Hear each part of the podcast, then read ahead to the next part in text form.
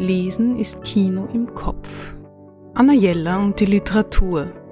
Der Podcast.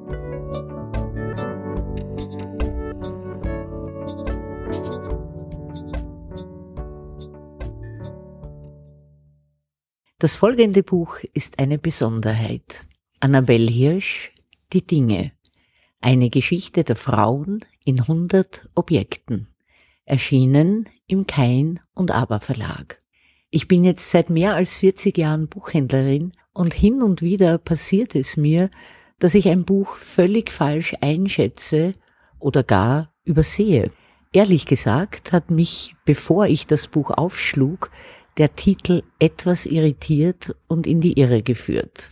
Umso größer die Überraschung, die sich einstellte, als ich mich näher mit dieser Wunderkammer in Buchform beschäftigt habe.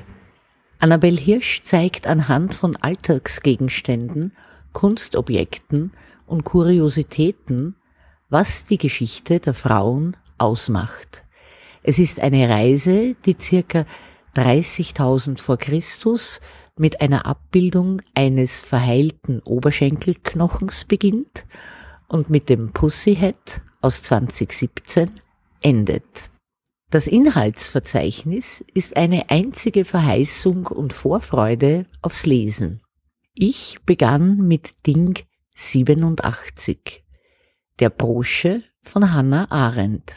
Fast nebenbei erklärt die Autorin sehr kurz und prägnant, wer Hannah Arendt war und wofür sie stand, mit und ohne Brosche.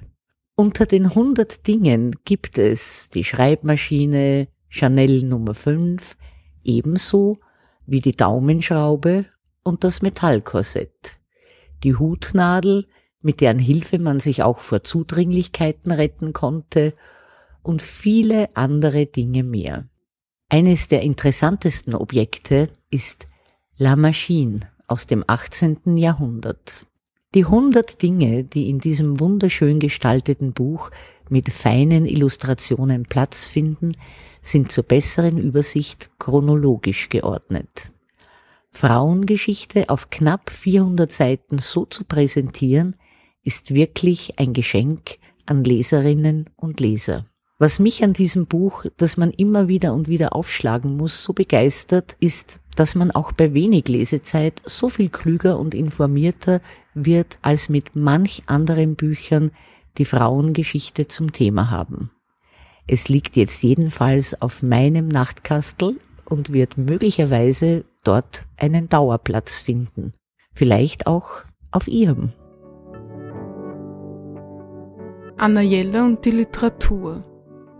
Besuchen Sie unsere Buchhandlung in der Margaretenstraße 35 oder online auf annajella.at.